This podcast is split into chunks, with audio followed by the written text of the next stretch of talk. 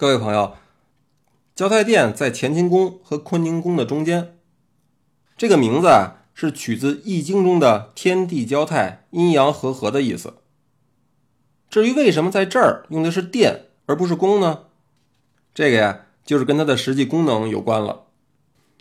交泰殿并不是帝后日常居住的地方，而是一个专门举办仪式的场所。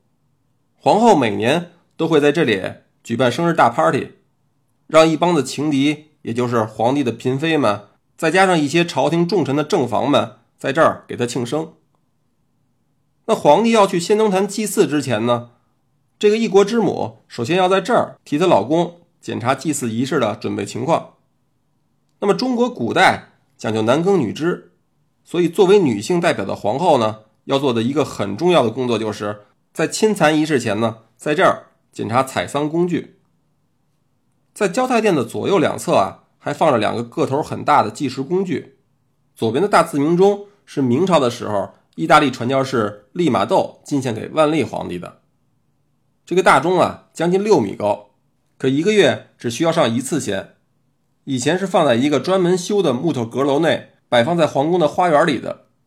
到了清朝的时候呢，才挪到这儿。右侧那个大家伙啊，叫做铜壶滴漏，也叫漏壶。或者漏刻，是我国古代的自动计时装置。这个铜壶滴漏啊，是乾隆年间的。那么这个计时装置的原理非常简单，就是在上面的壶里呢注水，水通过小孔逐渐流到下面的壶里。比如眼前这个，每天就要往里边倒进去一百公升的水。在接水的壶里啊，有着刻着时间刻度的铜尺。那铜尺上呢？还有随着水面高低而不停浮动的木质浮件，这个浮件啊可不是地名，是指的能浮在水面上的像宝剑形状的指针。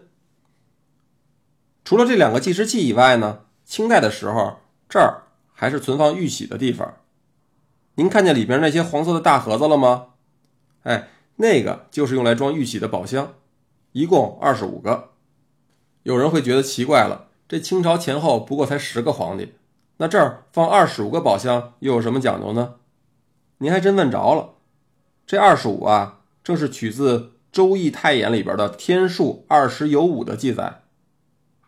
满族入关以后呢，建立清朝，对汉族的文化非但没有排斥，还非常的推崇。从前三殿匾额上的文字到这些数字的出处呢，都是来自于汉族古代的一些经典著作。要说这乾隆皇帝啊，也的确与众不同。在自己执政盛世的时候啊，也没有完全昏了头脑。他知道，无论任何朝代都不可能千秋万代。在之前历史上延续时间最长的东周，也不过只有二十五代。所以这乾隆皇帝呢，希望清王朝也能传到第二十五世，于是就事先在这儿设置了二十五个宝箱。皇帝每年都要在这儿举行封宝和开宝的仪式。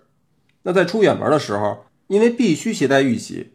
所以走之前啊，也要来这儿举行一个请宝仪式，等回来的时候再把玉玺放还到这里。交泰殿中的匾额出自康熙皇帝的御笔，只有两个字“无为”。这“无为”呢，并不是无所作为的意思，而是借用先秦时期道家思想的术语，意思是要先经过有为的思考，再通过对时势趋势的判断，做出顺势而为的行为。说简单了，就是要顺应自然的变化规律，尽量保持事物浑然天成的本性，而不是靠人为的去刻意的改变。那么最终呢，可以达到一种无为而无不为的境界。就好像我们现在吃的水果、蔬菜什么的，原本自然生长的挺好的，可是为了达到缩短生产周期、提高产量、有个好卖相的目的，先是化肥、农药，这个还不能满足要求，后来就发展到上激素和膨大剂了。甚至是剧毒的化工原料，所以这现代人啊，就是一个不作死就不会死的节奏。哎，这话扯远了。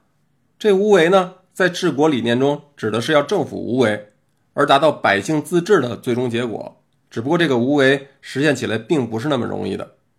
要说这紫禁城里最无为的，就是明朝的万历皇帝，二十八年没上朝，够无为的了吧？不过他也正是因为这个，在历史上。被骂成了一个狗血喷头的君王。可同样因为这样呢，当时的政府基本上不监管老百姓的言论自由，所以在那个时期啊，在文化上出现了百家争鸣的景象，同时在科技、戏剧等很多方面都出现了举世闻名的著作，比如李时珍的医药著作《本草纲目》，汤显祖的戏剧著作《牡丹亭》。要说这无为的好处啊，还真是显而易见。那是不是政府真的啥都不管就好呢？当然也不是。这明朝的灭亡跟万历年间因为皇帝长期不亲自理政，造成的很多个党派之间互相争斗有关。而且由于当时的自然灾祸不断，不亲自理政呢，也就不能及时的采取很多有效的措施，以至于老百姓生灵涂炭、怨声载道。这些都跟明朝灭亡有着剪不断的关系。要知道，凡事都不只有一个方面，有好的呢，也一定有不好的。我们能尽可能的发挥好的那部分就已经不错了。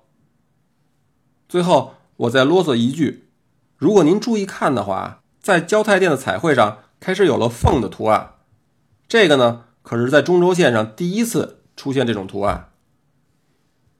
好了，咱们再接着往后走，去一下皇后住的坤宁宫。